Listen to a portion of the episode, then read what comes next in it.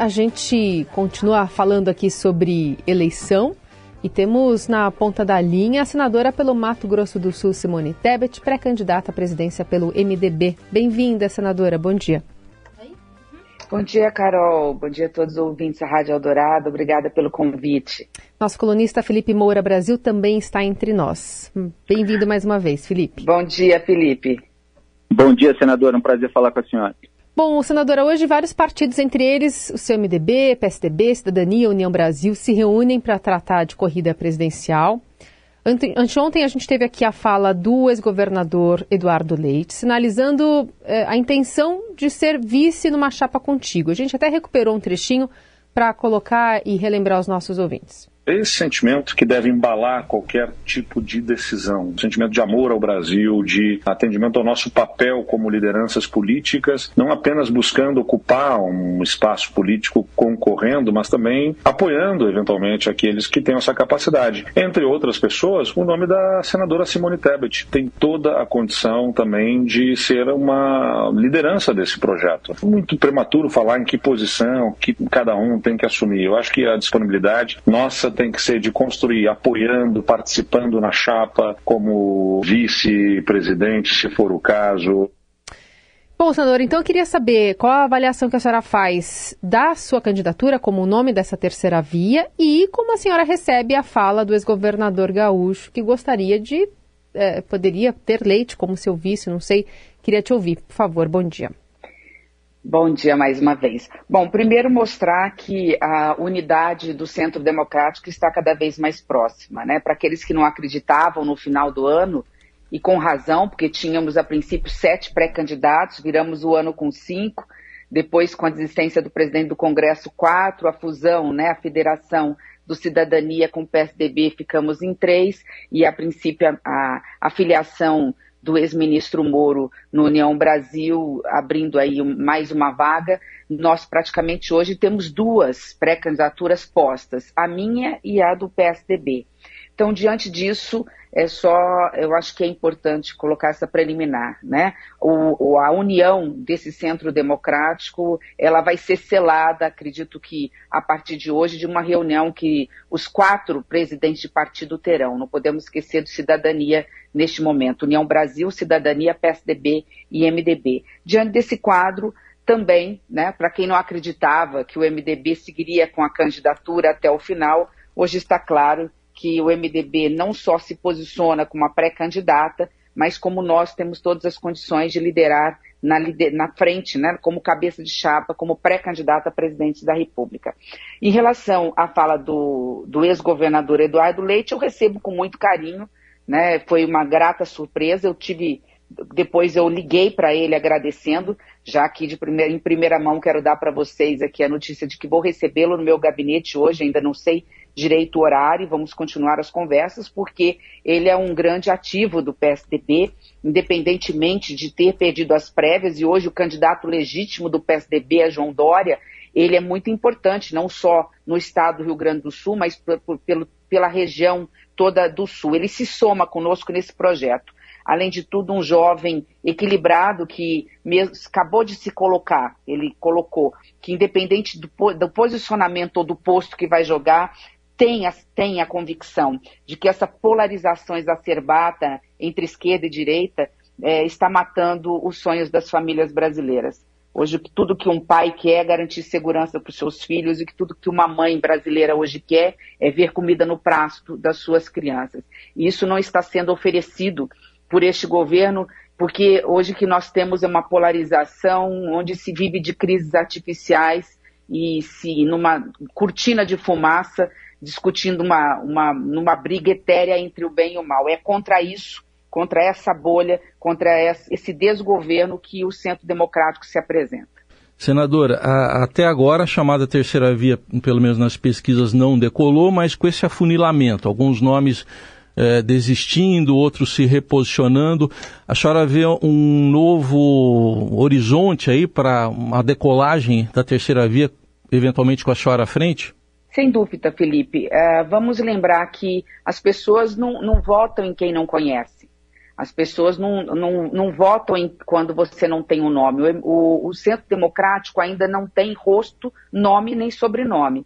Quando tiver, e serão pelo menos, serão vários, eu quero sempre lembrar que o Centro Democrático vai ser muito maior do que o candidato ou a candidata à presidência da República e seu vice. O Centro Democrático traz consigo forças democráticas que têm serviços prestados ao Brasil e estão prontos para continuar colaborando.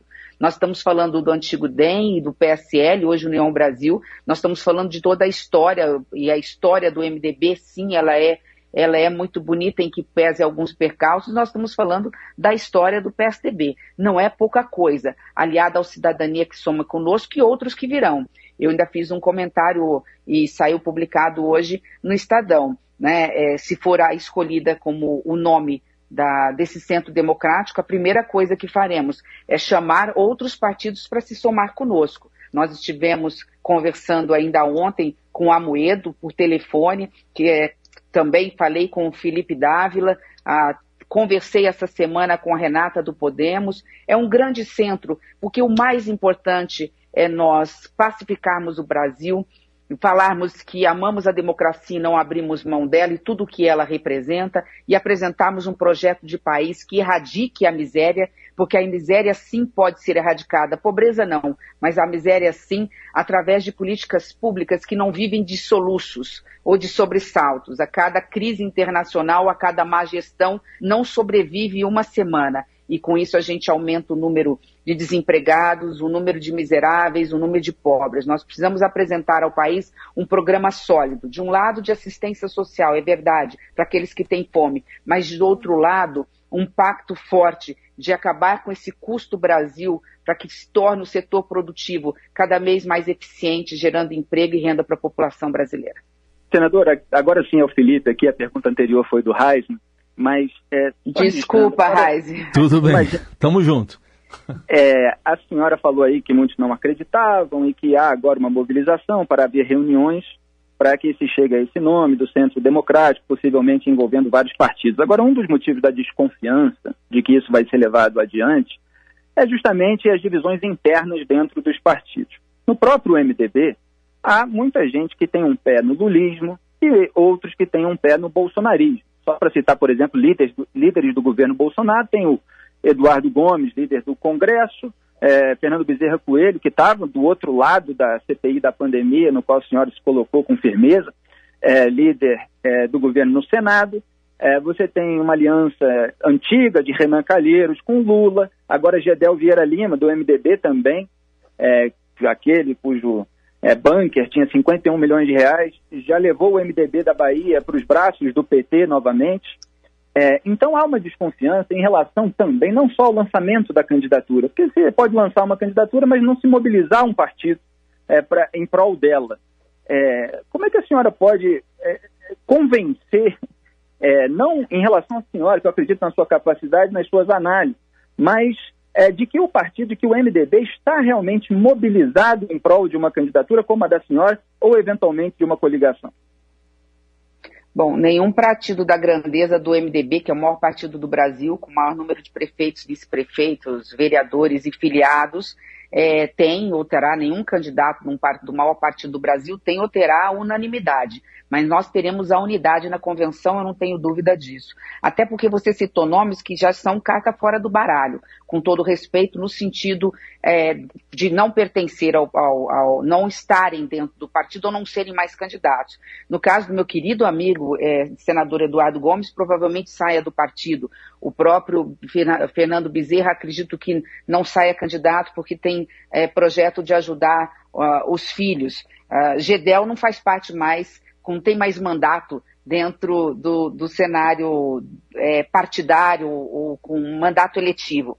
Então, assim, eu, é preciso entender que a minha candidatura é muito diferente da candidatura do ex-candidato Meirelles. A minha candidatura, ela veio da base. Eu não pedi para ser candidata, eu fui chamada pelo partido justamente, Felipe, você faz uma pergunta muito importante para eu esclarecer, justamente porque a sua análise está correta e o partido, se ficasse solto, tenderia a fazer opções alguns pelo PT, outros pelo atual presidente. A minha candidatura é a candidatura que consegue aglutinar as forças. E ela veio interessante que foi dos movimentos sociais. Quem procurou a executiva foi o MDB Jovem, o MDB Diversidade, o MDB Mulher, o MDB Socioambiental, foram, foram o MDB Trabalhista, o MDB da base, dos vereadores, eh, dos diretórios municipais, é que vieram até a executiva. Chegou a hora do MDB voltar é, acordar. É aquele gigante que fica adormecido nos momentos mais importantes acordam. Não vamos esquecer, a gente fala muito do MDB que lutou contra a ditadura, que abriu as portas para as liberdades públicas e é verdade, mas não vamos esquecer que o MDB foi muito maior do que isso. Não vamos esquecer dos projetos sociais que foram tirados do papel pelo MDB, desde Sarney, passando por Itamar e mesmo chegando a Temer. A gente fala do SUS como se fosse um grande projeto que esteve na Constituição Federal, mas o SUS que salvou o Brasil foi um projeto que começou no governo Sarney. O plano real, que todos falam de FHC, ele se deu no governo do MDB de Itamar Franco, que deu a estabilidade da moeda para acabar com a inflação e, e garantir, inclusive, através que o salário não fosse corroído todo mês Uh, e o poder de compra do trabalhador brasileiro garantisse pelo menos um mínimo para sobrevivência. E eu não vou aqui contar toda a história do partido. De qualquer forma, há, há um sentimento, Felipe, dentro do partido, de que chegou a, a hora do MDB se posicionar diante dessa polarização é, ideológica que está levando o Brasil, o Brasil ora para a direita, ora para a esquerda e não está resolvendo, os, é, é, dando a solução real para a população brasileira. Repito, o que a família brasileira hoje quer?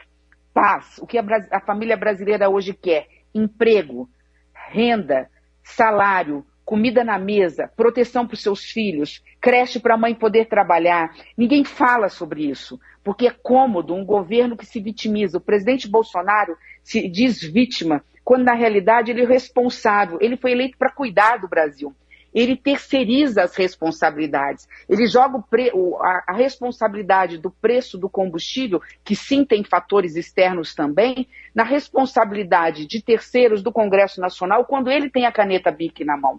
Então, diante desse cenário, nós do MDB, eu pelo menos, não posso ficar de braços cruzados. Eu, não, eu faço política há 20 anos consecutivos. Eu pedi autorização pela primeira vez para os meus pais, eu tinha 14 anos de idade, ou 15, para poder ir para as ruas lutar por liberdade, por diretas já. E desde então faço política, portanto, faço política há 35 anos, para ver é, um presidente, repito, fraco, que terceiriza as crises, porque não conhece as mazelas, os problemas do Brasil, muito men menos a porta de saída para cada um dos problemas que nós temos. Senadora, só por favor, pegando ainda carona no que o Felipe perguntou, é que a senhora citou três presidentes que, vamos dizer, foram presidentes por acidente quase, né? Sarney por causa de uma morte e os outros dois por causa de um impeachment.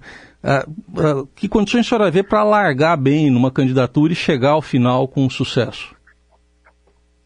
Bom, é, primeiro, repito, nós estamos, diferentemente da última candidatura do MDB, nós estamos diante de um grupo muito forte de partidos, de partidos democráticos, de partidos de centro, ou um pouco à direita, ou um pouco à esquerda, mas partidos de centro, que estão unidos em torno de um único ideal, a convicção de que um segundo turno entre Bolsonaro e Lula levará esse segundo turno para 31 de dezembro de 2026. E o Brasil sem paz, sem estabilidade, sem segurança jurídica, não terá os investimentos necessários para alavancar o desenvolvimento sairmos dessa crise econômica quase que sem precedentes. Então, diante dessa proteção, o candidato ungido ou a candidata ungida terá não só que falar, mas terá também a proteção de outros partidos, não apenas do MDB. Pela primeira vez, nós temos um grupo, uma unidade, e, se me permitir, nós não somos mais a terceira via. A partir do momento que começa a se desenhar a face desse candidato ou dessa candidata, ou pré-candidato ou pré-candidata, nós possamos a ser a via, a única via capaz de tirar o Brasil desse atoleiro em que se encontra. Senadora, ainda falando sobre essa terceira via, ou a via, né?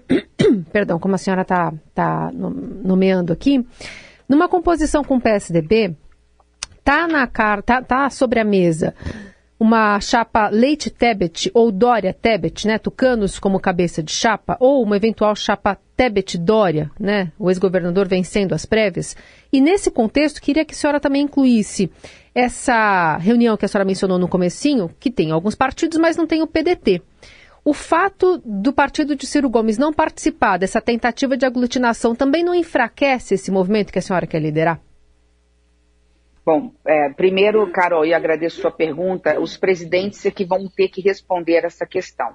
Vamos lá. Quem vai definir a data em que chegaremos a esse consenso do único nome, a maneira que vai ser escolhida, ou seja, qual o critério para escolher o pré-candidato ou a pré-candidata à presidência da República de, de, desse grupo. Lembrando ainda que Luciano Bivar, presidente do União Brasil, pode se colocar como pré-candidato para pesquisas de intenção de votos, porque nós não queremos, nós só temos uma bala de prata e nós não podemos errar. Ninguém aqui é personalista ou ninguém aqui está colocando um projeto político, partidário, ideológico à frente desse centro democrático. O que está em jogo aqui é um pacto a favor do Brasil. O que está em jogo aqui são as instituições firmes, harmônicas, a democracia e políticas públicas que possam dar dignidade às pessoas. É esse o projeto do Centro Democrático. Não é um projeto é, do Dória, da Simone, do Leite uh, de, ou de qualquer outro. Então, só para deixar claro, Carol, a partir de hoje, quem fala por, por esse centro são os presidentes de partido em relação a qual o critério para a escolha do candidato, qual é a, a data em que vai ser lançado ou, ou os próximos passos. Ah, dito isso, por que, que nós não, o, o mesmo, ah, acredito que os presidentes de partido ainda não estão falando com o Ciro Gomes, eu tenho um particular apreço por ele, é, é sempre muito gentil nas palavras quando se dirige a mim, a recíproca é verdadeira, porque é, tem uma, uma boa amizade com o irmão dele, que é meu colega aqui no Senado Federal. Ciro não se coloca nesse momento é, a, dentro desse centro, do nosso centro democrático, porque ele tem alguns senões, ele tem algumas divergências. Isso não significa que não podem e não serão superadas. A partir do momento que, o, que tivermos o candidato ou a candidata do centro democrático, o próximo passo será, eu disse isso também, repito, no Estadão, pedir uma audiência com o governador Ciro para tomar um cafezinho e começarmos a falar daquilo que, mais, que é mais importante que nós temos que estar juntos para reconstruir o Brasil. A palavra é essa. Hoje nós precisamos, com coragem, com liderança e com trabalho, reconstruir o Brasil, porque o Brasil é, viveu nesses últimos anos verdadeiros retrocessos, inclusive civilizatórios. Senadora, a senhora na entrevista ao Estadão disse que é a única pré-candidata mulher e hoje quem mais rejeita os dois pré-candidatos, Lula e Bolsonaro, é o eleitorado feminino. A gente vê essa rejeição do eleitorado feminino a ambos, né, cada um no seu grau, aparecer é, em diversas pesquisas. E a senhora disse também que tem uma franja que só está com Bolsonaro por medo do PT. Isso fez parte das minhas análises e outros analistas também, mostrando que tem muita intenção de voto útil nesse momento, justamente por parte do eleitorado não enxergar ainda uma alternativa viável, vamos dizer assim. Agora, é, mesmo é, se colocando para o eleitorado feminino, com todas as propostas, etc., é preciso também mostrar por que é, Lula e Jair Bolsonaro não merecem é, permanecer ou voltar ao poder. A gente tem visto durante esse governo suas críticas, viu muito na CPI da, da pandemia ao Bolsonaro. Agora, por que a senhora entende é, que o Lula não deve voltar ao poder? Por que, é, que uma candidatura sua ou a que saia desse centro democrático é melhor do que essa volta? Bom, primeiro porque ambos são dois lados da mesma moeda. Né? Dois, nós temos hoje ex-presidente e presidente populistas, patrimonialistas, há uma série de denúncias de corrupção, ah, algumas em investigação, outras que eu não tenho dúvida serão investigadas. Nós estamos falando de um orçamento secreto, nós estamos falando do tratoraço, nós estamos falando do buzinaço, do ônibusaço, desse o nome que, de, que se queira dar, nós estamos falando do vacinaço. Enfim, nós estamos falando de suspeitas de corrupção gravíssimas que serão investigadas. Repito, são dois lados da mesma moeda. No caso do presidente, é, do ex-presidente Lula, o PT esteve no poder por quase quatro mandatos, foram 15 anos. E o que fizeram? Assistencialismo de um lado, repito, assistência social ela é necessária, mas não deram porta de saída para as famílias, não teve porta giratória para que essas famílias pudessem, com curso de qualificação, investindo fortemente na parceria com os estados, no ensino médio, para os nossos jovens irem para um curso profissionalizante ou mesmo para o banco da universidade, não se deu é, para o setor produtivo, se, se trocou ah, um projeto de país por juros subsidiados, gastos tributários, de novo, um assistencialismo agora para o setor produtivo, que, que, que não se sustenta a médio e longo prazo, que não consegue enfrentar as adversidades vindas de fatores externos, como nós estamos está acontecendo agora com o caso da guerra da Ucrânia e da Rússia, que está matando a nossa galinha de de dos ovos de ouro, que é a nossa agricultura, nosso agronegócio. Não temos hoje fertilizantes, porque importamos basicamente quase tudo de lá e não fizemos o dever de casa aqui. Nós produzíamos quase metade dos fertilizantes que precisávamos, hoje só produzimos 15%. Então, diante de, desses erros, desses equívocos, é, não dá para voltar ao passado. A chance já foi dada e não foi feito. Então agora é hora de um, uma política de centro, com equilíbrio, com moderação, com diálogo, que transite dos dois lados, que, que, que não aceite também o radicalismo, e repito, os dois têm na, na veia esse radicalismo, e muito fortemente essa questão ideológica. Eu não sei mais se você perguntar para o cidadão brasileiro o que é direito, o que é esquerda, se ele sabe o que é isso, ou se ele está preocupado com isso.